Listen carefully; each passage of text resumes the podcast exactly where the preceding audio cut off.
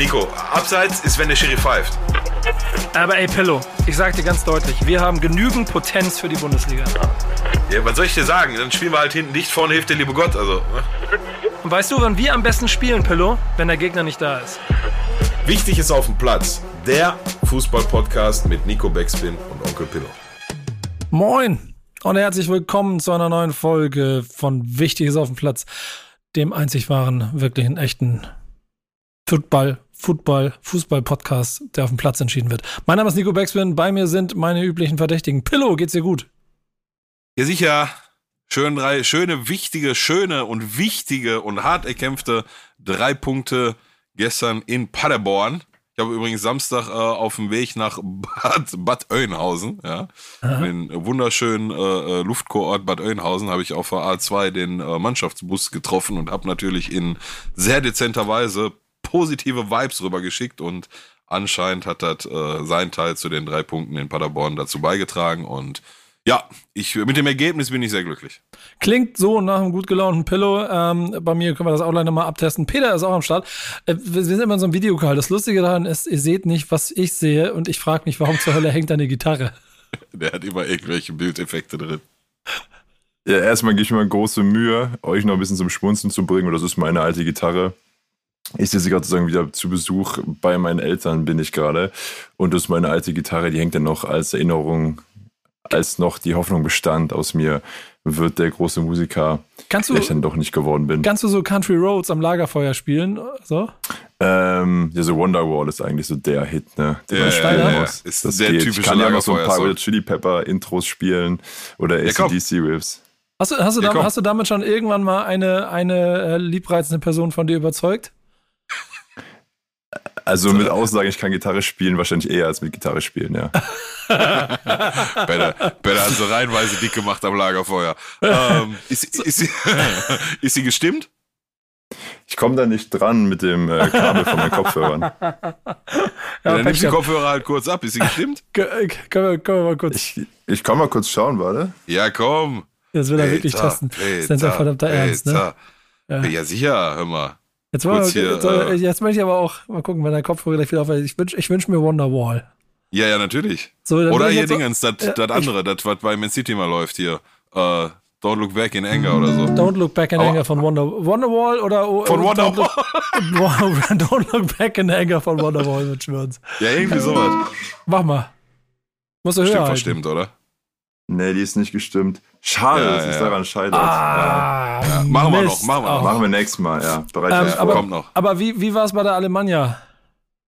Ach, lass mich das noch erzählen. Ich war auf dem Tivoli mit, ich glaube, gefühlt 5000 anderen. Ähm, ja, Stehtribüne war zum ersten Mal auf dieses Jahr. Ähm, wir haben gespielt nach einem Punkt, äh, mit einem Punkt nach fünf das. Spielen. Patrick Helmes, unser neuer Trainer. Viel Hoffnung, unser neuer Geschäftsführer war vorher beim Kaiserslautern. Also man denkt auch aus der dritten Liga in die vierte Liga, der muss Erfahrung mitbringen. Dann spielt man gegen SC Wiedenbrück, ich glaube mittlerweile Zweiter oder Dritter. Die stehen eigentlich ganz gut da.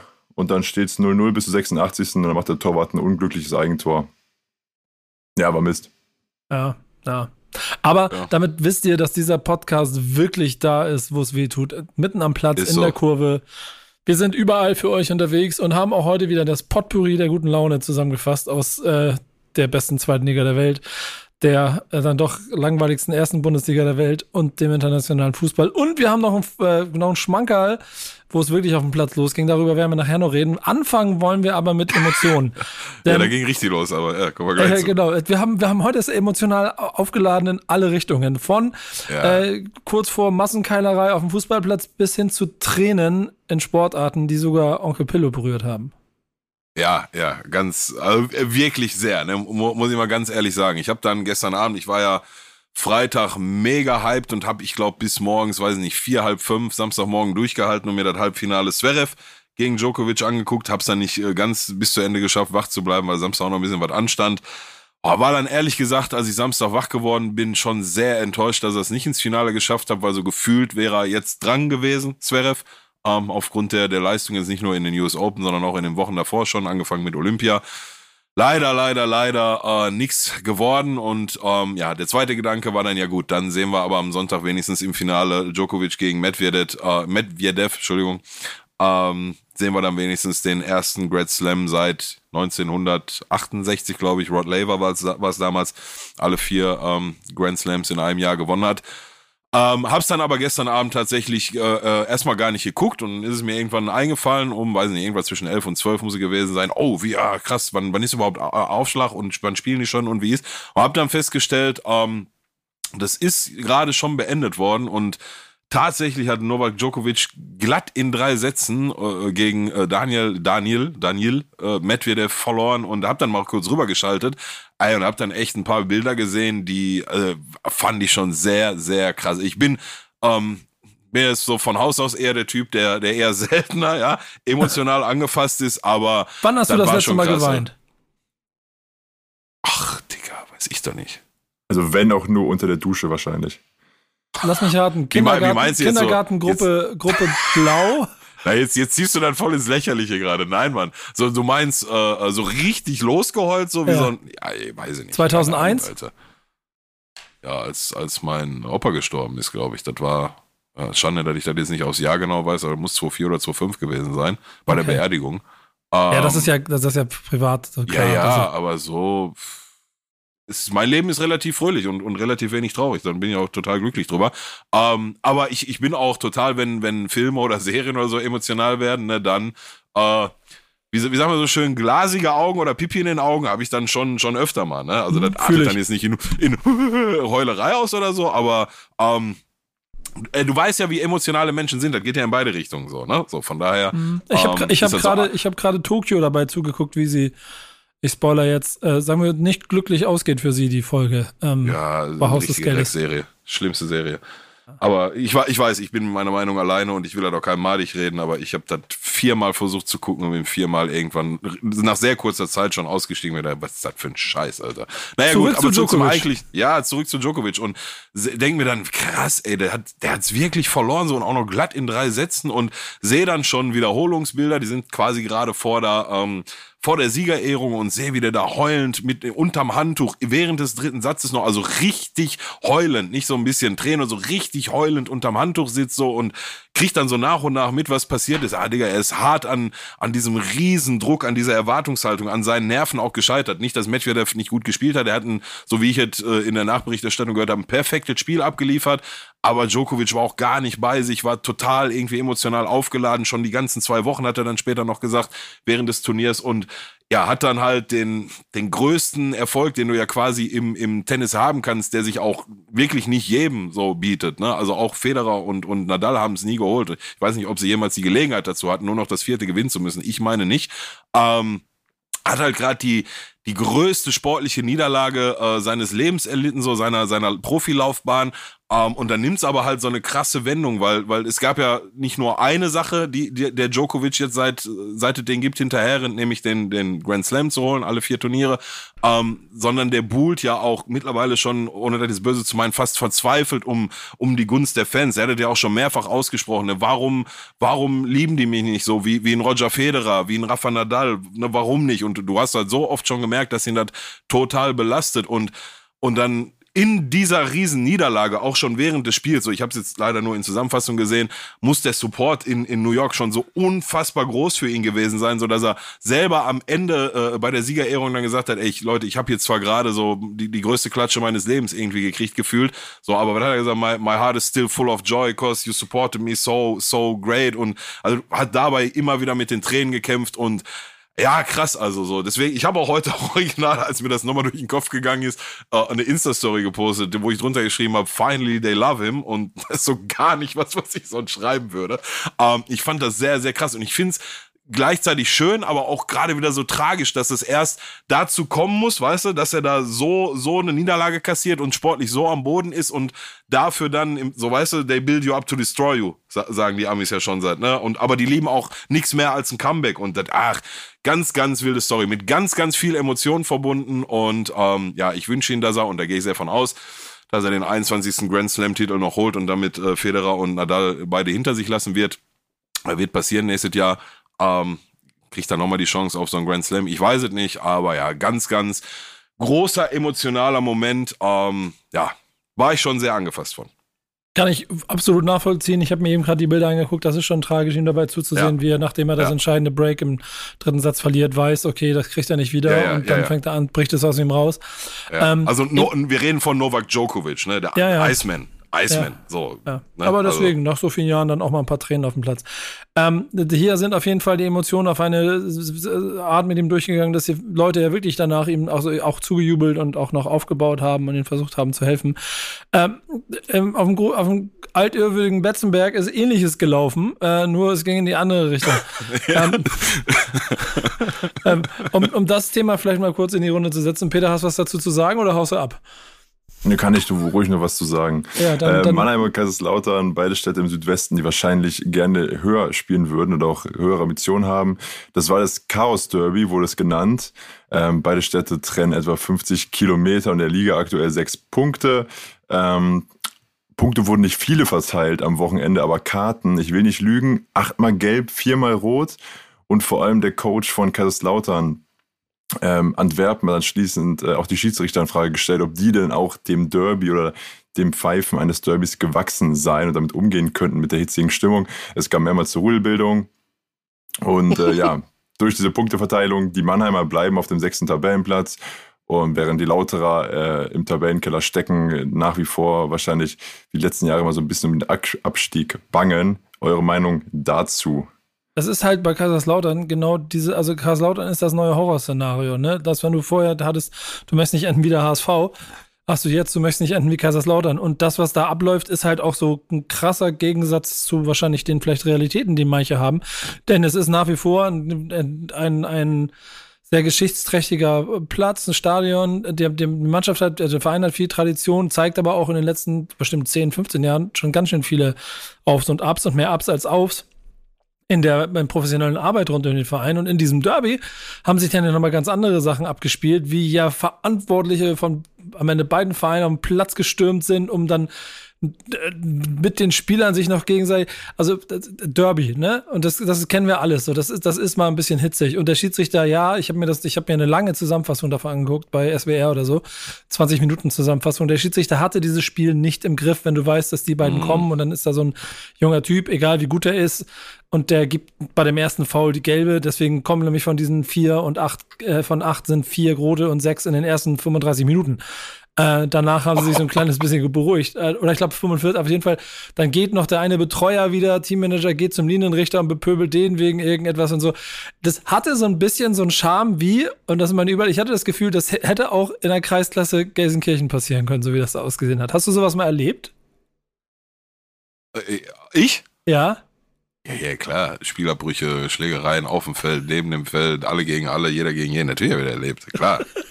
Aber das ist jetzt kein kreisiger Gelsenkirchen-Thema, ne? Also da äh, kannst du auch gerne in andere Städte fahren. Also Definitiv, aber ich, ein Kreisliga-Thema, das finde ich halt das Wichtige ja, ja. Ja, ja, das kann auch Bezirksliga sein, ne? Also da muss jetzt nicht zwingend Kreisliga sein, ne?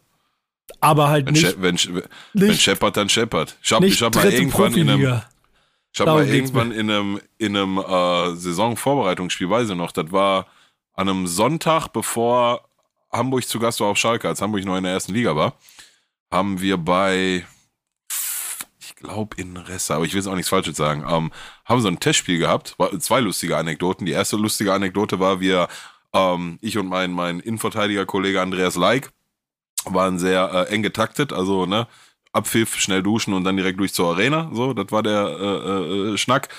Und ähm, irgendwie lief die erste Halbzeit und lief und lief und lief und hast nicht gesehen und irgendwann gucke ich so einen Andreas an, so ich sage, aber waren das nicht schon 45 Minuten? Du hast ja dann schon irgendwie so ein Gefühl für so und noch eine Minute später sagt der Like dann zum, zum Schiedsrichter, äh, Herr Schiedsrichter, wie lange noch? Und Schiri guckt auf die Uhr und, och, gut, dass sie das sagen und pfeift direkt ab im Spielzug.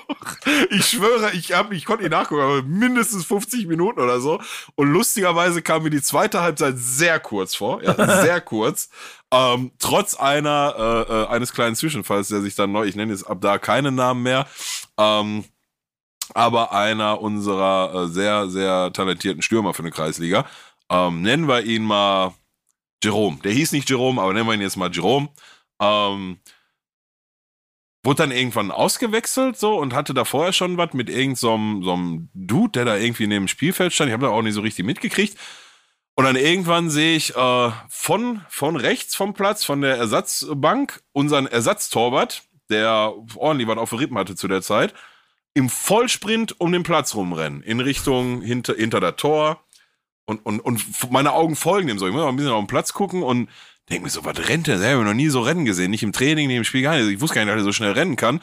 Und dann irgendwann kommt mir so Gedanke, ah, guck mal nach links, da wo die Kabinen sind und sehe gerade Ombak Jerome, wie er in der Luft ein, also Ombak hätte nicht besser machen können, Roundhouse-Kick in der Luft, bam, diesem Typen vor den Kopf tritt und ja, dann auch Riesenpalaver am Nebenplatz, ne, der Torwart, hier unser dicker Torwart wollte nur helfen, war nicht mehr notwendig, das hatte sich nach dem Tritt schon erledigt irgendwie und ja, also das war aber in, in, in der Mannschaft, als ich dann auf die alten Tage nochmal da in der dritten Mannschaft von Adler Feldmark gegangen bin, der, nee, nicht der einzige, einer von zwei Zwischenfällen, aber der einzige, der von uns ausgegangen ist, so.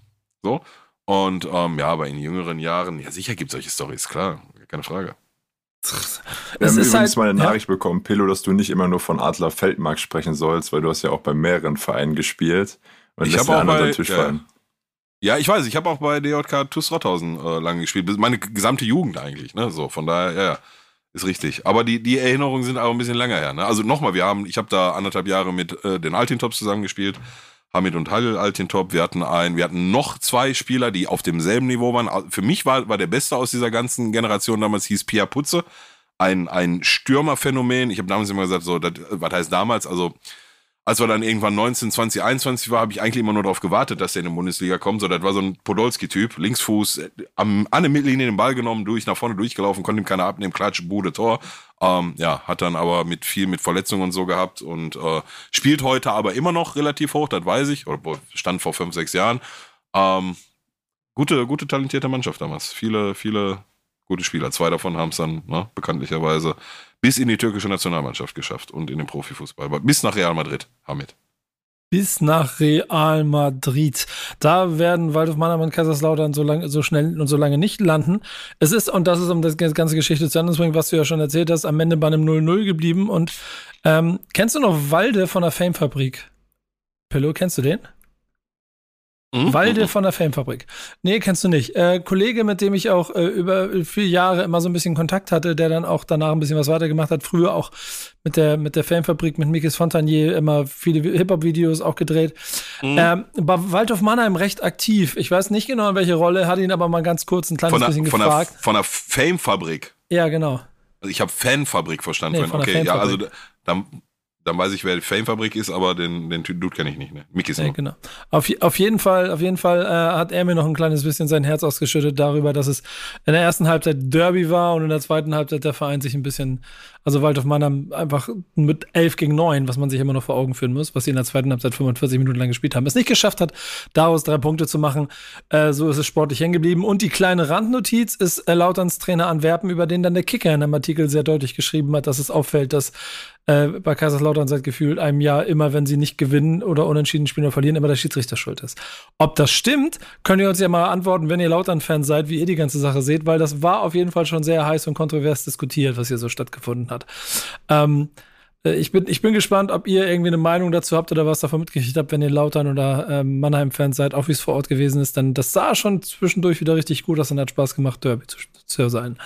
Äh, Ähnlich, ähnlich hitzig geht es im Moment im internationalen Fußball zu, wenn man äh, so Paris zuhört und seinem, äh, seinem Verständnis davon, wo Real Madrid steht. Ich habe auch noch eine weitere Information eben dazu gesammelt. Aber Pillow, gib mir mal, gib mir mal dein Gefühl im Moment zu dem internationalen Fußball. Wo wollen wir anfangen? Bei 258 Millionen verkauften Trikots, ah nee, in Dollar in Trikots für einen Spieler oder? Ja, da, da, da kommen wir gleich zu. Da hat Peter, glaube ich, auch noch ein bisschen was zu vorbereitet. Aber ich fand, ähm, finde ja schon seit Wochen und Monaten jetzt relativ unterhaltsam zumindest mal, wie äh, Alexander Schäferin sich insbesondere Florentino Perez, aber auch Barca und äh, AC Mailand, ne, die drei hat er am meisten auf dem Kicker seit der seit der Super League Geschichte ähm, unter der Woche weitestgehend ungefragt auch so, wie ich es wahrgenommen habe, mal wieder ausgeholt habt und äh, so Sätze gesagt hat, wie ja, wenn jetzt Real, Barca und AC Mailand sich dazu entschieden, äh, zu entscheiden, aus der UEFA auszutreten, dann juckt das auch einen Toten, ne? Also die brauchen wir hier nicht so.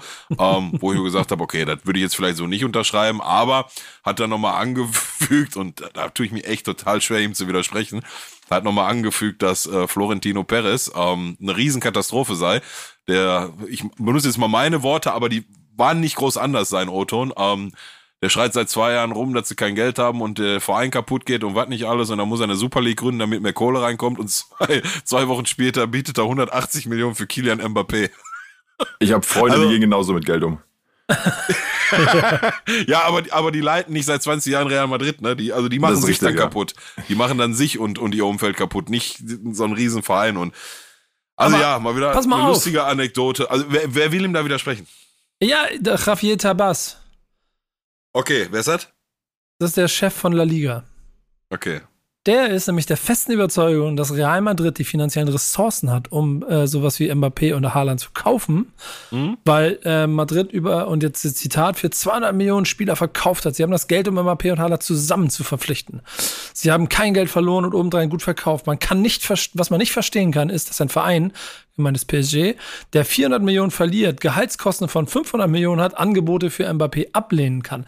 Ob da jemand so ein bisschen versucht, Politik zu machen, ja, vor allem vor allem versucht, den schwarzen Peter weiterzuschieben. Ne? Ja, also, ja, genau. Also auf, auf jeden Fall mal ein Fakt. Ja. Ähm, welche Spieler haben denn 200 Millionen gebracht? Hat, sagt er das auch? Welche ja, ein bisschen, ein bisschen im Artikel geht es noch ein bisschen. Ich habe auch noch nicht so die, die Summe ganz zusammengekriegt, die sie mir, die er sich ja, da überlegt hat. Ähm, äh, müssen wir gleich noch ein bisschen vielleicht nochmal in, in, die, in die Transfersummen von Real Madrid gehen. Es geht ja. bei ihm aber weiter. Die Regeln für die finanzielle Kontrolle versagen in Frankreich. Das schadet dem europäischen Markt. Das UEFA-System ist falsch. Wir müssen Investitionen tätigen, aber nicht unbegrenzte Beträge, Beiträge mit ständigen Verlusten. In anderen Sektoren wäre das nicht erlaubt. PSG mhm. sei darauf aus, die Champions League zu gewinnen und Millionenverluste dafür in Kauf zu nehmen. Das ist sehr gefährlich, sagt ja. der Chef von La Liga. Ähm, ja.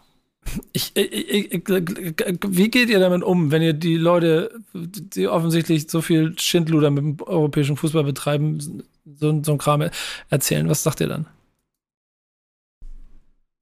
Was soll ich sagen? Würde ich ihm jetzt im Grundkern seiner Aussage widersprechen? Nein. Aber der hat doch vor seiner eigenen Haustür genug eigene, eigene Kackerhaufen, die er wegmachen kann. Also. Ja, aber er, aber, sieht, aber, ja, aber er ja. sieht ja zum Beispiel bei, bei dem durchaus angeschlagenen FC Barcelona Hoffnung. Das Wichtigste sind nicht ja, die Schulden, die sie haben, sondern ihre Fähigkeit, sie zurückzuzahlen, sagt er. Ja, ja, ja. Das, also alles, was bisher in der Vergangenheit gemacht hat, hat dazu geführt, wo wir heute sind. Bezogen auf Barcelona, auf jeden anderen Verein. So, das mhm. ist ein Fakt. Und sicherlich ist der, der Präsident von La Liga näher dran als ich hier in Gelsenkirchen-Rotthausen. Da machen wir uns nichts vor. Aber also, also wenn, wenn, wenn, wenn Lionel Messi auf die Hälfte seines Gehalts verzichten willst und du kannst es dir trotzdem nicht leisten, dann weiß ich nicht, wie weit das mit der Hoffnung äh, äh, entfernt ist. Ne? So, also, und, und auch die Aussage, also mag ja sein, also die haben, wen haben sie denn alles verkauft? Die haben Rafael Varane verkauft, Sergio Ramos ist ablösefrei gegangen. Da muss ich schon überlegen. Ja, ich, ich habe Transfermarkt gerade auf. Ähm, und zwar jetzt dieses Jahr, wie du schon sagst, Hakimi. Mhm. Das war letztes Jahr, glaube ich, für 43 Millionen. Mhm. Ähm, genau. Das zählt er jetzt mehrere Jahre zusammen mit 200. Naja, es ist ja am Ende auch egal. Selbst wenn die dieses Jahr oder in den letzten vier Jahren kumuliert auf 200 Millionen Transfereinnahmen kommen, mit Ronaldo und so, obwohl das ist vier Jahre her, ja. Ähm, also, also eins von beiden, das, die Aussage ist ja, du kannst nicht hier eine Super League gründen wollen und rumheulen, der Verein geht kaputt und wir brauchen Kohle und das ist auch alles nicht unsere Schuld und im selben Atemzug 180 Millionen für Mbappé bieten. Du kannst das eine machen oder das andere, aber nicht beides gleichzeitig so. Da, da weiß ich ja. Das, das war die Aussage von Schäferin und da kann ich ihm nicht widersprechen. Ausnahmsweise mal. Und ich, ich, was ich an dem grundsätzlich mag, ist, ne, der nimmt halt auch kein Blatt vom Mund, ne, der scheißt da schon drauf. Und das finde ich persönlich ganz gut. Auch wenn ich will jetzt nicht zum, zum Heiligen und zum Retter des Fußballs machen, ne? Weiß Gott nicht. Aber nee, ich, ich finde so, ich, ich find so ein bisschen, ja. schon eine kleinere Übel, ne? Sorry, ich unterbreche die ganze Zeit.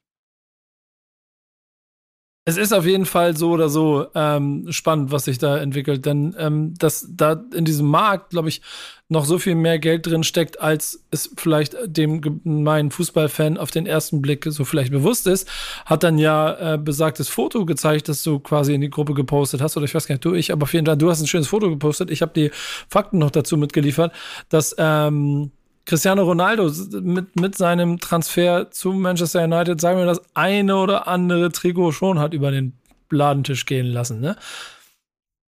Ähm, absolut. so. Also das meistverkaufte, was man sagt, was es so je gab. Äh, mittlerweile eben auch in UK. Die Zahlen sind eben alle in äh, deren, also nicht in Euro angegeben, sondern eben in Pound. Und äh, vor der Saison berichtet Fanbanter, ähm, ein Portal aus UK, dass Manu nur auf Platz 5 war der Teams, die am meisten Trikots verkauft haben. Also war sowas wie Nur, Liverpool davor, nur. Man City war davor, Chelsea war auf Platz 1 und ähm, ähm, also Grealish war das meistverkaufte Trikot bisher in dieser Saison und jetzt ist es eben Cristiano Ronaldo.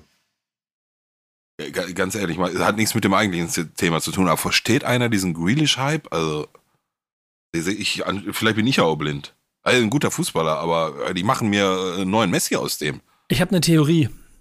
Hm. Das ist ja in England der Hype rund um ihn, ne? Mhm. Von der Frisur her sieht er aus wie der junge David Beckham. Ja. Aber, da- aber da hört er doch auf bei der Frisur, ne? Also, naja, zu, zurück zum, zum, zum eigentlichen Thema. Ähm, also, Manchester United nur fünf, würde ich jetzt auch mal das nur in Anführungsstrichen setzen, ne? aber habe ich es richtig verstanden? Der, die, die, die größte Trikotverkaufszahl ever? Ja. Also nicht jetzt aktuelle Saison, sondern ever. Ich behaupte für den Zeitraum, ja. Für diesen kurzen Okay. Zeitraum, ja. Okay, ja, krasser Scheiß. Hola Cristiano, my friend! Ja. Wär's mal, wär's mal nach Schalke gekommen, scheiße, wären wir reich geworden. Ne? ja, das hätte Hätten auf wir- jeden hätten- Fall jede, jede, jede Schulde, die da war, hätte es auf jeden Ist Fall so. zur Seite geschoben. Ist so, ist so. Also die haben zum Beispiel ähm, schon jetzt hat Manu damit ungefähr 13 Millionen Pound eingenommen. Also eben nur der Verein, ne, was der Verein dann verdient. Du hast halt den Trikot verkauft, Ja, das ja. Trikot und noch verschiedene Ja, ja. andere Fixkosten, die abgehen, aber der Verein hat ein Ja, Revenue von 13 Millionen Pound. Mit dem Trikot, ohne dass Ronaldo bisher äh, Ja, auch nur einen Fuß in deren Stadion gesetzt hat, um dort aktiv Tore zu schießen oder vorzubereiten. Hat er dann? Ja, aber, aber Vorsicht, bei Revenue ist noch nichts abgezogen, ne? Revenue ist Umsatz. Ist, wenn du ein Trikot für 90 Euro verkaufst, hast du 90 Euro Umsatz. Mhm. So, was dann, was, wenn dann noch Kosten abgehen, also das ist ein Unterschied. Ne? Also auch, nicht falsch verstehen, auch 13 Millionen Umsatz ist eine starke Zahl für das Trikot eines Spielers, also müssen wir gar nicht drüber diskutieren, aber Umsatz ist nicht nach Abzug irgendwas, ne? Umsatz ist reine, was das umgesetzt hat. Den kleinen Aber trotz- trotzdem Ausflug, krasse Zahl. wollte ich gerade sagen, den kleinen Ausflug in die Betrieb, Betriebswirtschaft gab es gratis dazu. Ähm, aber wie, wie ne, es waren noch 218 Millionen Euro, was er an sieben Tagen an Trikots verkauft hat, ne? Oder? Ja, Okay. Hier ist es Ja. angegeben, äh, Manchester United haben das jetzt äh, genau recapped auf Englisch. Also Aha. das Geld. Das ist hier noch weiter alles aufgeschlüsselt, indem ich beziehe mich auf den, pass auf, den Football Shirt Sales Report. 2122 äh, Was ist ziemlich spannend, äh, schick aufbereitet für jeden, der sich dafür genauer interessiert. Äh, empfehlenswert. So oder so ist das aber äh, einfach krass spannend, weil ja auch schon der Weg von äh, Ronaldo zu Juventus Turin im Prinzip dazu geführt hat. Ich kann mich auch daran erinnern, dass Juventus den Transfer auch in der ersten Woche mit den verkauften Trikots im Prinzip wieder drin hatte. Ja. Ähm, und musste dann nur noch das Gehalt bezahlen. Ein Modell, das mit Sicherheit auch bei PSG und dem Messi-Trikot äh, ja, so ein kleines ja, bisschen greifen wird. Ähm, und das sind halt auch dann am Ende auch noch wieder Einnahmen, die du mit äh, Terodde oder Marvin Duksch halt einfach im Leben nicht kriegen wirst. Mit Tirol schon, aber ist nicht so viel. Ja, aber ungefähr in dem Level, ne? Wo wir bei der zweiten Liga wären. Ähm, und da muss ich eine Sache sagen, äh, ich, ich mache das jetzt ja schon ein bisschen länger mit Pillow, ne? Und auf einmal kam er mit was, da habe ich nicht mit gerechnet. Ich hatte gedacht, jetzt kommst du wieder mit irgendwelchen Emotionen und wir reden darüber, welcher von den beiden neuen so. Innenverteidigern jetzt der bessere Fußballer ist. Und auf einmal kommt er mit Fakten. Dein, dein Job, den du da machst, ne? Die ganzen Tag in Excel-Tabellen rum, rum äh, pickeln, ne? Das, das, das hat dich verändert. Jetzt kommst du hier uns hier Also- mit Excel-Tabellen um die Ecke, oder was? Also grundsätzlich versuche ich Excel-Tabellen immer dann, wenn es geht, zu meiden. Das ist aber in dem Job leider nicht äh, gänzlich. Äh, ähm, ne? Also ich, ich komme eher über das Zwischenmenschliche. Aber ich bin auch durchaus in der Lage, meine Analyse zu erstellen, wenn Sachen so sind, wie sie sind und dann zu sagen, woran es liegt. Ähm, da, dazu. Aber ähm, du sprichst die, die Statistik, die Vorhersage vom, vom US-Statistiker Nate Silver an, der ähm, in der letzten Stell- Woche. Stellst ja. ihn uns kurz vor, wer Nate Silver ist?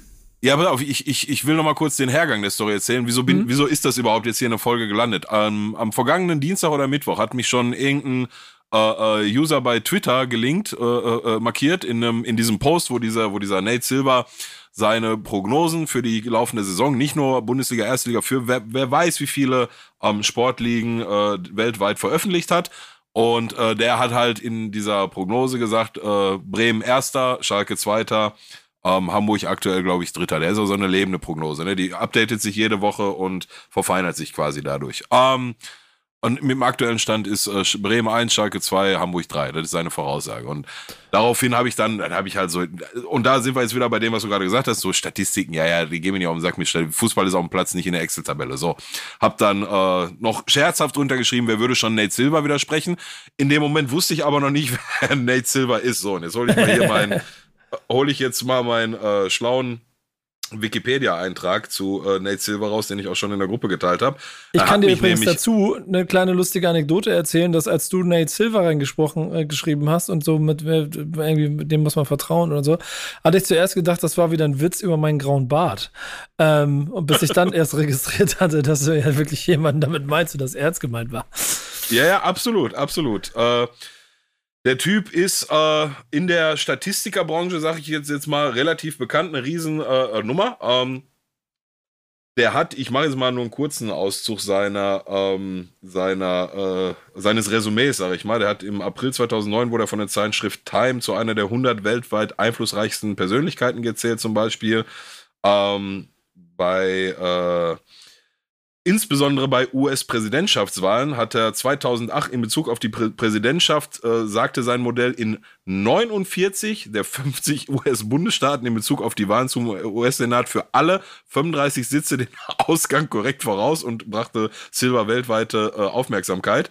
Bei einer äh, späteren Wahl, bei der US-Präsidentschaftswahl 2012, hat er dann nochmal einen draufgelegt. Da waren dann nicht mehr 49 von 50 richtig, sondern 50 von 50. Also der scheint da, wie auch immer er sich seine Daten zusammenzieht, was richtig zu machen, was andere nicht machen und hat auch ein Riesenresümee im Sport ähm, der hat übrigens äh, letzte Saison schon irgendwie vier oder fünf Spieltage vor Winterpause vorausgesagt, dass Schalke mit 19 Punkten absteigen wird. Schalke ist mit 16 Punkten abgestiegen.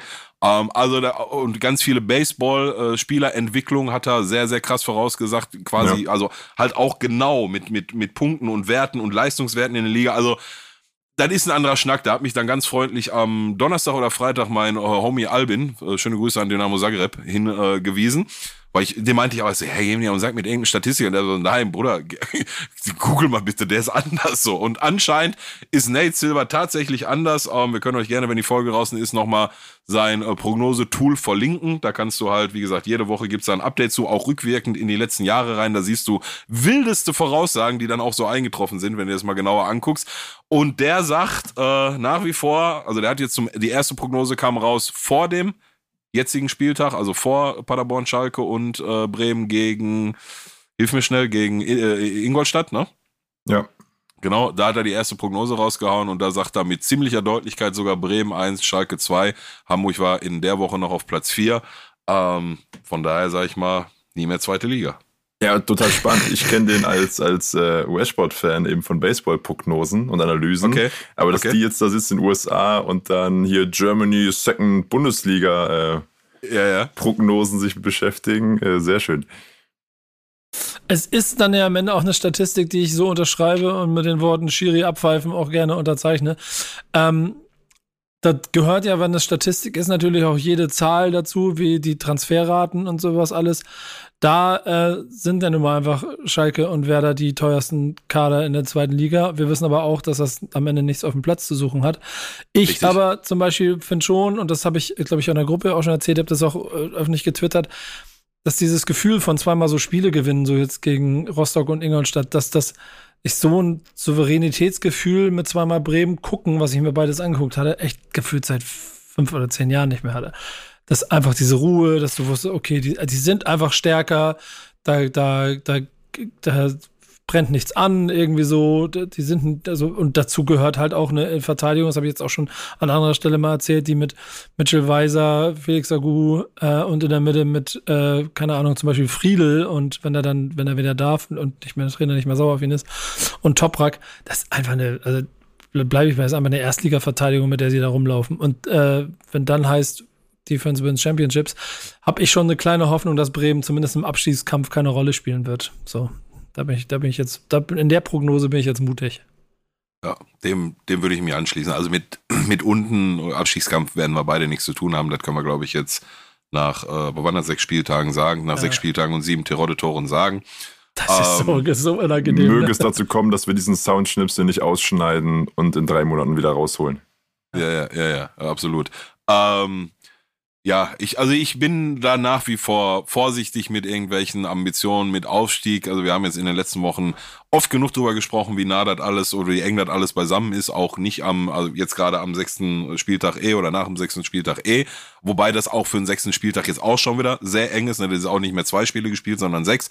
Ähm, ich rechne damit, dass das bis in die, ins nächste Jahr, in den äh, Frühling rein relativ eng alles beieinander bleibt. Ähm, von daher bleibe ich bei meiner alten alten äh, Phrase, die aber für mich wahrscheinlich die wichtigste Phrase im Fußball ist, Wochenende hasse ein Spiel, das ist das wichtigste Spiel der Saison. Wenn du das gewinnst, gerade in der zweiten Liga, macht es, glaube ich, total Sinn, das zu machen. Ich bleib dabei, bei sowohl bei Schalke als auch bei Bremen auf gewissen Positionen ähm, ist das eng. Was machen wir denn, wenn so ein Tirol mal wegfällt? Ja? Mhm. Jetzt ist bei euch Toprak, ist der, ist, fällt der lange aus oder ist das nur. Nee, nee, der ist nee? wieder da. Der ist, okay. der steigt, der ist mittlerweile auch so schlau. Wenn er ein leichtes Zwicken merkt, geht er sofort runter ja. und hört sofort auf. Ja, ja, gut. Aber ne, das wären so jetzt nur zwei Spieler, wo ich mich frage, okay, wenn da mal, wenn, wenn mal zwei, drei Schlüsselspieler, sagen, formulieren wir mal so, losgelöst von Namen bei Schalke oder Bremen, wegbrechen, was passiert denn dann? Ähm, ich meine, Wintertransferfenster wird kommen und ich glaube, dass da auch beide nochmal aktiv werden, ähm, um sich nochmal ein bisschen in der Breite zu verstärken, wenn das Budget zulässt oder, ne, also wenn es Sinn macht, sagen wir mal so. Ähm, von daher, ey, bin ich da gerade, ja, bis hierhin erstmal ganz glücklich. Was haben wir jetzt? Zehn oder elf Punkte? Also wir haben einen weniger als ihr. Ne? Mhm. Ihr seid, äh, mit einem Punkt weniger sind wir aber vier oder fünf Plätze hinter euch. Wieder ein Indiz dafür, wie, wie, äh, oder ein Beleg dafür, wie nah das alles beisammen ist. Ähm, das gestern war äh, der Tabellenzweite, der bisher kein Spiel verloren hatte. Das haben wir geändert. Ähm, der bisher die meisten Tore geschossen hatte. Wir haben zu null gegen die gespielt.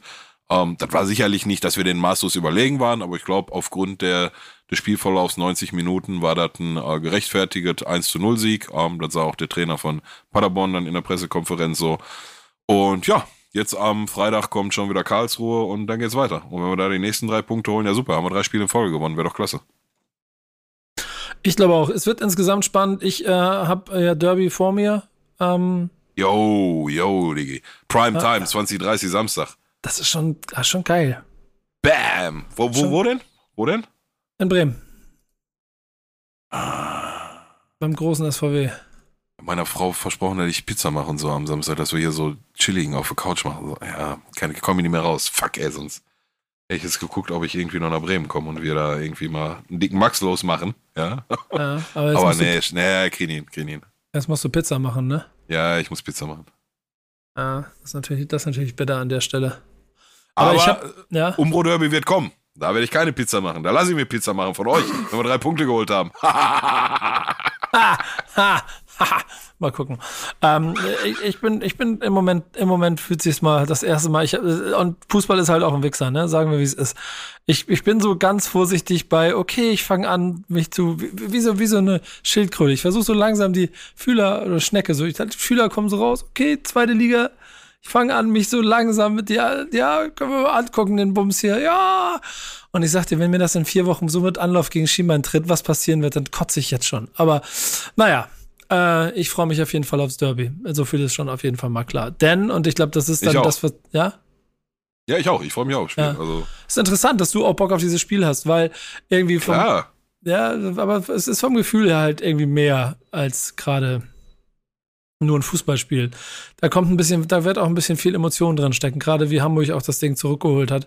Und wenn wir ähm, damit, keine Ahnung, gegen die Samstagspieler Bielefeld, Hoffenheim, Mainz, Freiburg, Augsburg gegen Gladbach und das Topspiel Köln gegen Leipzig äh, ankämpfen, ähm, kann ich mit leben. Äh, äh, Leute, ich sag, wie es ist. Äh, dann gehe ich gerne mal wieder ins Derby. Ist halt auch schon vier Jahre her, ne? Das muss man auch mal sagen. Also ich habe, äh, deshalb haben wir wieder ein bisschen Bock drauf. Ja, was ist denn, Wolfgang, was ist denn das für eine Einstellung hier? Ist Derby, Mann. Ran, so wie. Ja, ja. Oh, wenn, oh, weil ja spielt ja nur Köln gegen Leipzig. Ra- Ist Derby, was ist los mit dir? Jetzt heute raus. schon, heute schon Messer zwischen die Zähne. Gar nicht mehr rausnehmen bis Samstag. Hab ich doch, Alter. Aber ich bin vorsichtig. Wir machen die weg, Alter. Ich will das nicht. Ja, Mann! Auf jeden Fall, auf jeden Fall Ruhe da in, äh, hier, hinter der Müllverbrennungsanlage. So wie Wir schon werden hört. schon sehen. Äh, ich berichte. Ich, ich, ich versuche gerade alles, um irgendwie noch ins Stadion zu kommen. Äh, mal gucken, ob es klappt. Wenn ja, berichte ich. Wenn nein, berichte ich auch. Äh, so, so viel auf jeden Fall dazu. Was wir auf jeden Fall auch im Kader hatten, war ein Typ, der gestreikt hat. Ähm, äh, Marco Friedl hat auch ein bisschen Ärger gekriegt, ist wieder da und spielt wahrscheinlich auch nächste Woche vielleicht wieder mit Glück. Also hat jetzt letzte Woche nicht gespielt. So einen hat auch Eintracht Frankfurt, zwei sogar davon gehabt. Mit Younes und Kostic. So, Kostic im Spiel jetzt wieder zurückgekommen, hat gesagt, okay, hat nicht geklappt, dann spiele ich doch hier, ist dann irgendwann in der äh, weiß ich, 50., 60. eingewechselt worden, macht die Hürde zum 1-0 und wird vom Publikum be- bejubelt. Äh, dann ist eigentlich alles gut und die Geschichte geht so aus. Und dann, äh, ich weiß nicht, Peter, steigst du ein, äh, kommt äh, Hinteregger, mit, also Peter hat, glaube ich, technische Probleme gerade, äh, kommt, kommt äh, Hinteregger mit dem Interview und erzählt einen davon, dass äh, die sich alle mal ein bisschen zusammenreißen sollen, weil das ja alles gar nicht so war. Ähm, kurz zusammengefasst, äh, in dem Interview geht es ein bisschen darum, dass er sich darüber ausgekotzt hat, dass man Kostic ein bisschen falsch dargestellt hat, dass er nicht der Streikprofi ist, sondern dass er, ähm, dass man vielleicht, wenn man die ganze Wahrheit wüsste und nicht die Tendenzen, die äh, Journalisten raushauen, äh, dass man dann das anders sehen würde und dass er es aber nicht so viele Pfiffe im Stadion gab und deshalb ist ja ganz gut ist, weil offensichtlich nicht alle den Journalisten glauben schon in sich alles so ein bisschen schwierig. Äh, was aber dann die Journalisten draus gemacht haben, ist ein äh, von Hinteregger Tritt gegen Schienbein von, äh, von den verantwortlichen Krösche und, und, und Glasner im Stadion. Äh, was sagt denn Journalist Pillard dazu? Ja, also was soll ich dazu sagen? Ähm, finde ich einen, äh, ganz ehrlich, finde ich einen ziemlichen Stretch. Also ich habe den Artikel, du hast den ja gerade noch kurz rübergeflankt in eine Gruppe und ich habe mir den dann auch äh, im, im Kicker, Kicker Online, gerade einmal ganz durchgelesen und also das kannst du ja dann, haben wir ja vorhin schon festgestellt, ist ja anscheinend heutzutage legitim, den schwarzen Peter weiterzuschieben, so. Ähm, aber so jetzt ganz sich da halt rauszunehmen und zu sagen, ja, aber, äh, aber der Krösche, ja, der, der Krösche und der Glasner, die haben doch das und das gemacht, so. Also, weißt du, ist, ähm, ja. Also ich, es ist immer schwer, gerade wir als, als reine Konsumenten in, in dem Fall, was weiß ich, was da, wie, wo gelaufen ist. Und vielleicht hat der Krösche Scheiße gebaut und vielleicht der Glasner und vielleicht der Kostic und alle zusammen und jeder Journalist auch noch so. Ich finde das immer total schwierig. Ich glaube, wenn, wenn einer aus der Mannschaft das so sagt, und es ist Hinteregger, glaube ich, einer, der dann schon so sagt, was los ist, so habe ich ihn zumindest in der, in der Vergangenheit immer wahrgenommen, ähm, dann kann man das doch einfach mal so stehen lassen. So. Weil ist jetzt eh, der, der Drops ist gelutscht, der wollte weg anscheinend, ging nicht, ist jetzt da, hat ein Tor geschossen, stellt sich wieder im Dienst der Mannschaft, okay. So, wollen wir, weißt du? So. Warum wollen wir da jetzt noch eine Story draus machen? Ja, der Krösche und der Glasner, die haben aber, da hat er den aber vor Schieber getreten. Nee, der hat in erster Linie euch vor Schieber getreten. Das, das, Lustig, das Lustige daran ist ja auch, dass diese ganze Geschichte ja noch anfängt mit, äh, er möchte wechseln zu äh, Lazio was, glaube ich, und Angebot von Lazio kommt nicht durch, weil angeblich die falsche E-Mail-Adresse angegeben wurde oder eine falsche Faxnummer oder irgendein Postbote hat irgendwie einen Brief nicht abgegeben. Also es, es sind schon lustige Sachen in den letzten Wochen so passiert. Und wenn man dann aber dazu, und das ist dann vielleicht noch der Übergang zu der Tabelle und dem, was wir dann in der zweiten Liga, in der ersten Liga sehen, äh, sieht, dass Eintracht Frankfurt jetzt auch nach vier Spielen, glaube ich, immer noch keinen Sieg geholt hat. Ähm, Das hinterlässt Spuren in der Mannschaft offensichtlich. Hast du also so ein bisschen äh, äh, Sorge ist ja das falsche Wort, aber so ein bisschen Gefühl dafür, wie das für Frankfurt ausgehen kann, diese ganze Theater drumherum mit neuer Trainer, neuer Sportdirektor. Äh, Spieler wollen weg, dürfen nicht weg, die, die, das Tafelsilber ist, oder die, die guten Spieler sind halt verkauft, vier neue vorne, ist also eine Kessel bunt ist gerade. Was glaubst du, wo geht das hin? 15. sind sie mit drei Punkten. Ja, du, ich hatte das äh, letzte Saison schon erwähnt. Ne? Das hatten wir letzte Saison in einer Folge schon mal ein Thema gemacht, dass da die komplette Führungsmannschaft über Bord geht und mit Krösche sicherlich ein guter Mann nachgeholt wurde, so, aber trotzdem, wenn drei wegbrechen und kommt ein neuer guter, also das ist ja Mathematik dann am Ende, ne? Ähm, von daher habe ich letzte Saison da schon so meine Einschätzung zugegeben, dass das ordentlich in eine Bütze gehen kann. Wie sehr das jetzt in eine Bütze geht, wird die nächsten Wochen zeigen. Aber ähm, das ist mir heute auch ein bisschen zu viel Interview. Was sagt ihr denn dazu? Ich gebe hier die ganze Zeit meinen Senf dazu ab und ich weiß, ich quatsche auch ganz gerne, aber Was Ja, sagt das ihr ja beide das- denn zu der das- Thematik? Das, Ja, ist nicht, nicht vergessen, Frankfurt ist ja auch noch zuletzt rausgeflogen gegen ähm, das Mannheimer, Mannheimer Team, das nicht gebacken bekommen hat, gegen Kaiserslautern zu gewinnen am Wochenende. Äh, in meiner Welt ist aber auch die Bundesliga ein bisschen besser, wenn Frankfurt gut spielt. Von daher wünsche ich denen da auch noch ein paar mehr Warum? Tore in der Zukunft. Warum? Ja. Weil das meiner Meinung nach ein Team ist mit einer starken Fankultur und auch, wenn du so einfach so in Deutschland guckst, mag ich es, wenn du in verschiedenen Ecken auch verschieden, also die guten Teams fair verteilt sind, solange die meisten davon NRW sind. Ich habe ja, ich habe ja so den Masterplan, dass wir einfach alle in der zweiten Liga bleiben, Eintracht Frankfurt noch mit runterkommt. Von mir aus der 1. FC Köln, die wehren sich dieses Jahr so ein kleines bisschen, dann kann das eine richtig, richtig kuschelige zweite Liga werden. Ähm, und von mir aus Regensburg, Paderborn und was haben wir noch? Sa- Sandhausen hoch oder so. Herzlichen Glückwunsch.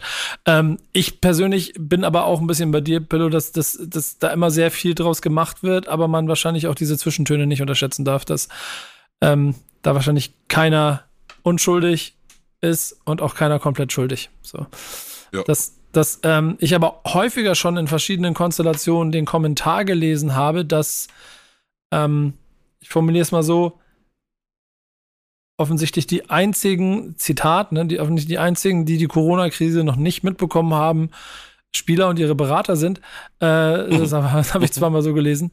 Ähm, ist so ein Zeichen dafür, dass wahrscheinlich in diesem Markt, der ja über, über so viele Jahre so, so explodiert ist und sich so aufgebläht hat, ist schwer zu verstehen ist, wenn du auf einmal, der Verein auf einmal, keine Ahnung, 50 Prozent seiner Einnahmen weniger hat, der Spieler aber 20 Prozent mehr Gehalt haben möchte. Und dieses Mismatch wird, glaube ich, auch noch ein größeres Problem für Spieler, die jetzt äh, in dem Punkt sind.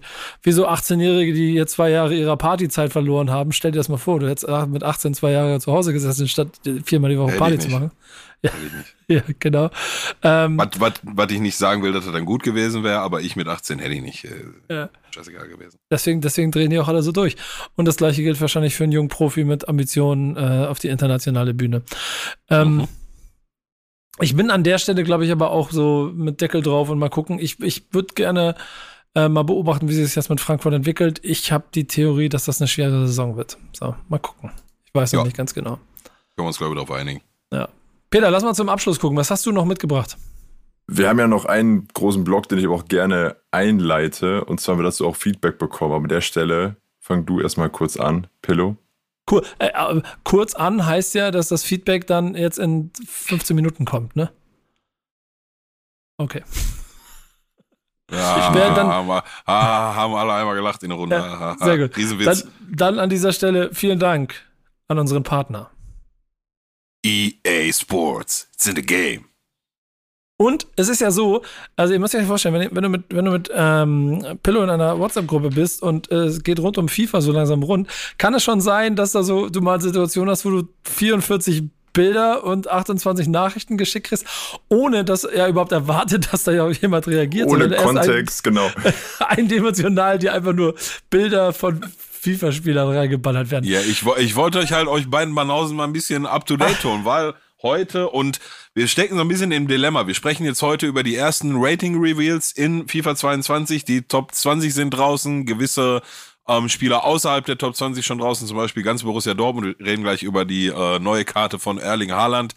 Ich sag schon mal so, liest sich sehr, sehr nice. Könnt mir sehr gut vorstellen, äh, dass er auch äh, in meinem äh, Starter-Team landet. Vielleicht nicht in der ersten Weekend League, dafür wird er wahrscheinlich zu teuer sein, aber wird eine begehrte Karte sein, kommen wir gleich zu.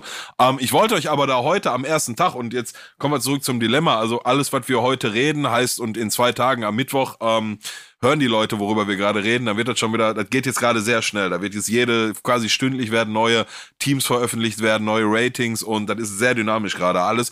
Trotzdem ähm, würde ich sagen, springen wir mal direkt rein und gucken uns doch als allererstes mal, und dafür muss ich mal kurz hier zurück in unsere WhatsApp-Gruppe, gucken uns mal die Top 20 an. Und deswegen habe ich äh, kommentarlos diese ganzen Screenshots in die Gruppe geschickt, damit ihr Amateure euch da auch mal ein bisschen drauf vorbereiten könnt und da vielleicht auch mal ein, zwei Sätze zu sagen könnt. Habe ich, pass hab auf, ich gelesen, aber. Top äh, 22, Entschuldigung, nicht Top 20, Top 22. Erzähl, Peter.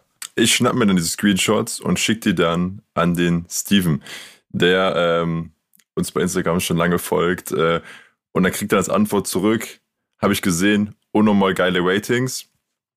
Das übernehme ich so, das äh, schätze ich genauso ein. Ähm, und er hat auch noch so ein paar Prognosen abgegeben und ähm, sagt selber dann auch, dass er gegen dich wahrscheinlich trotzdem schwer zu tun hätte, denn er untermalt seine Expertise auch durch fleißiges Schicken äh, seines Teams und sagt über dich, Pillow, äh, ich will gegen Pillow verlieren, egal was für ein Team ich baue. Der Mann hat, soweit wie er sich anhört, mächtig Ahnung von dem, was er macht. da hast du aber auf jeden Fall einen Mythos aufgebaut, Junge. Sei vielen, stolz drauf. Viel, vielen Dank, ähm, was so Traden angeht und äh, zumindest die Theorie in FIFA, ja, ich glaube, da, da trifft das auch ganz gut zu. Ähm, die Wahrheit auf dem Platz ist, ich bin ein Gold-2-Spieler, ne? so Punkt. Ich werde jetzt am kommenden Wochenende, kündige ich seit Wochen an und auch das ist ein Grund, warum ich, äh, ach, das wird auch wieder schwer, ne? da muss ich Spiele Freitag und Sonntag machen. Samstag muss ich äh, die Zeit meiner Frau widmen. Naja, egal, krieg ich schon hin. Am jetzigen Wochenende werde ich eine letzte Weekend League Ehrenrunde drehen in äh, FIFA 21 und werde mich dann mit meinem Endgame-Team von diesem Spiel offiziell verabschieden.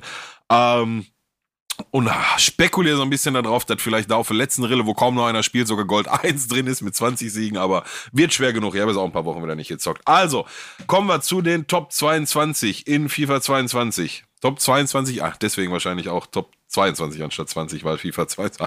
Ah, der- wieder was ah, der- gelernt. Sehr gut. Ah, der Ma Marketing-Kollege, aber ach, nicht schlecht, mal lieber. So, auf Platz 1, der einzige, die einzige Goldkarte im Spiel mit einem 93er Rating. Und da sind wir schon bei der ersten Diskussion, ob das so gerechtfertigt ist. Lionel Messi. Jetzt äh, mit einem Paris Saint-Germain-Logo links auf der Karte, anstatt mit einem Barcelona-Logo. Sehr ungewohnt, immer noch da drauf zu gucken. Gefolgt von dem einzigen 92er im Spiel, Robert Lewandowski, vor den drei, oh ne, das sind mehrere, vor den fünf 91er gerateten Cristiano Ronaldo, Kevin De Bruyne, Kylian Mbappé, Neymar und Jan Oblak. Jan Oblak, ein Rating mehr als die beiden 90er Torhüter Manuel Neuer und Marc-André Ter Stegen. Ähm, aber eins nach dem anderen. Messi zwei Stärken, größer Ronaldo, pff, I don't know. I don't know, was sagt ihr? Ich habe bei den ganzen Punkten generell gedacht, dass, äh, also man muss ja mal sagen, dass die besten Spieler auch mittlerweile ganz schön alt sind und ich ein paar jüngere eigentlich weiter vorne Mhm. gesehen habe. Aber ähm, ist das so der Restbonus, dass man Mittel, Mitte 30-Jährige zu den stärksten Spielern macht? Ah, nee, nee, nee, jetzt, jetzt machst du die beide wieder zum Hund, weil die so alt sind. Und äh, das sind die drei besten Offensivspieler der Welt, nach wie vor. Da lauert was dahinter, so, und das wird nicht mehr lange dauern, bis die Kräfteverhältnisse sich verschieben, aber das sind Stand heute immer noch die drei besten Offensivspieler, die du in einen Sturm stellen kannst. So, also Robert, Wahrscheinlich brauchst du bei Messi aber auch diese Punkte, damit du überhaupt in der Lage bist, in dem Spiel vernünftig zu spielen, ne? Was? Danke, ich, du hast keine Ahnung, wovon du da redest. Nee, also das ich ist doch, der ist doch so klein und der wird immer umgeschubst. Nee, der wird nicht umgeschubst, die, die kriegst Okay. du gar nicht. Der hat einen 95er Dribblingwert, also so schnell Ja, wird der okay, nicht umgeschubst. okay, Und mit einer, okay. fünf- mit einer 65er Aber die Physis braucht, kommt das meine ich doch, die weg. braucht er aber. Die Werte braucht er ja auch. Na, stell dir mal vor, der hätte nur 90er. Ja, oder ja, du, du, du musst dich aber mal davon lösen, dass die Face-Stats, also diese sechs Unterpunkte, nämlich Tempo, Schießen, Passen, Dribbling, Defensive und Physis, in Summe ähm, das Gesamtrating, das Overall-Rating ergeben. Ne? Also die Rechnung geht nicht auf. Da habe ich vor Jahren aufgehört, mir daraus einen Reim zu machen. Ähm, hatten wir letztes Jahr, als die Ratings von 21 rausgekommen sind, hatte ich das an, einem, an dem Beispiel Emre Can und äh, Fabinho verdeutlicht. Ich weiß nicht, ob du dich da noch dran erinnerst, auch hier in der Podcast-Folge. Ähm, Emre, Emre Can kam auf insgesamt 40 Ja, oder ich 50 erinnere mich in- sogar. ne, In-Game-Stats mehr als Fabinho und der Emre Can bei 82 und Fabinho 87. Ähm, ich meine, auf dem Niveau ist das auch schwer. Ich weiß, dass Cristiano Ronaldo das ganz mies nicht schmecken wird. Also es gibt so ein kleines Video, wo der sich mal vor Jahren tierisch aufgeregt hat, dass Messi ein äh, Rating mehr hat als er. Ähm, wird ihn tierisch ärgern. Ich persönlich finde das auch ungerecht. Wenn du mich fragst, hätten sie alle drei eine 92 bekommen sollen. Messi 92 statt 93, Lewandowski 92, sehr guter Wert. 92 für Ronaldo und dahinter können dann von mir aus De Bruyne, Mbappé, Neymar und äh, Jan Oblak kommen. Wobei Oblak jetzt, ich meine, das sind am Ende nur FIFA-Ratings, ne? da müssen wir jetzt auch nicht hier ne? äh, die Kirche im Dorf lassen, aber ich, der ist seit Jahren, ist das irgendwie so gefühlt der stärkste Torhüter in FIFA und sehe ich nicht so ganz. Also ich sehe sowohl Manuel Neuer als auch Marc-André Ter Stegen äh, noch einen Tick vor ihm. Aber gut, streiten wir uns nicht drum. Alles drei krasse Schnapper. Harry Kane. Harry Kane mit einem plus 2 Upgrade auf 90 finde ich sehr, sehr wohlwollend. Ich, bitte nicht falsch verstehen, ich habe nichts gegen den, ich halte den für einen, für einen richtig, richtig krassen Stürmer. Aber wenn so ein Ronaldo eine 91 trägt und dann Kane eine 90, finde ich sehr wohlwollend.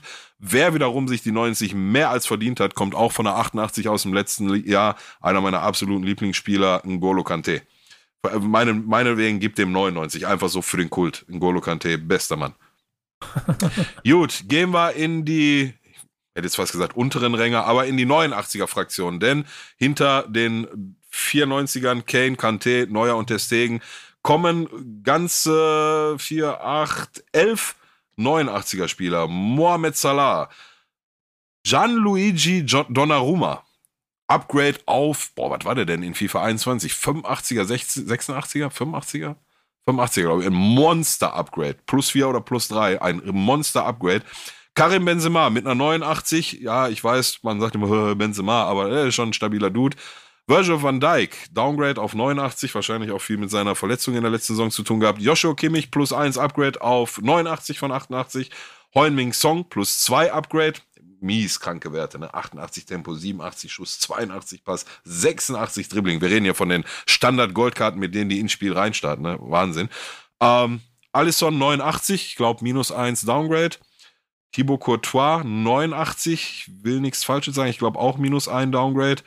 Casemiro plus ein Upgrade auf 89, Ederson plus ein Upgrade auf 89 und Sadio Mané, puh, 89. Ich glaube, der war letzte Saison auch 89. Weiß ich nicht mehr genau. Aber das sind auf jeden Fall die Top 22. Und natürlich können wir das nicht äh, ohne die Messi, Lewandowski, Ronaldo-Diskussion vorbeigehen lassen. Springen wir zu der Karte, der ich am meisten entgegengefiebert habe, um ehrlich zu sein. Ich habe schon seit langem mache ich keinen Helm raus. Ich bin riesiger Erling Haaland-Fan. Ich äh, bin hellauf begeistert von dem Typ. Die haben ihm ein sattes, sattes plus 4 Upgrade gegeben. Tempo 89, Schießen 91, Passen 65. Ich hätte noch mehr gegeben. Ähm, Dribbling, oh, trotz Brille muss ich mal kurz größer machen. Dribbling 80, 45 Defensive, 88 Physis. Also das Einzige, was bei der Karte noch äh, schiefgehen könnte, ist, dass er sich unter Umständen dreht wie ein LKW. Ähm, schwache Fuß und Skill Move müssen wir uns sicherlich nochmal angucken. Das ist bisher noch nicht veröffentlicht.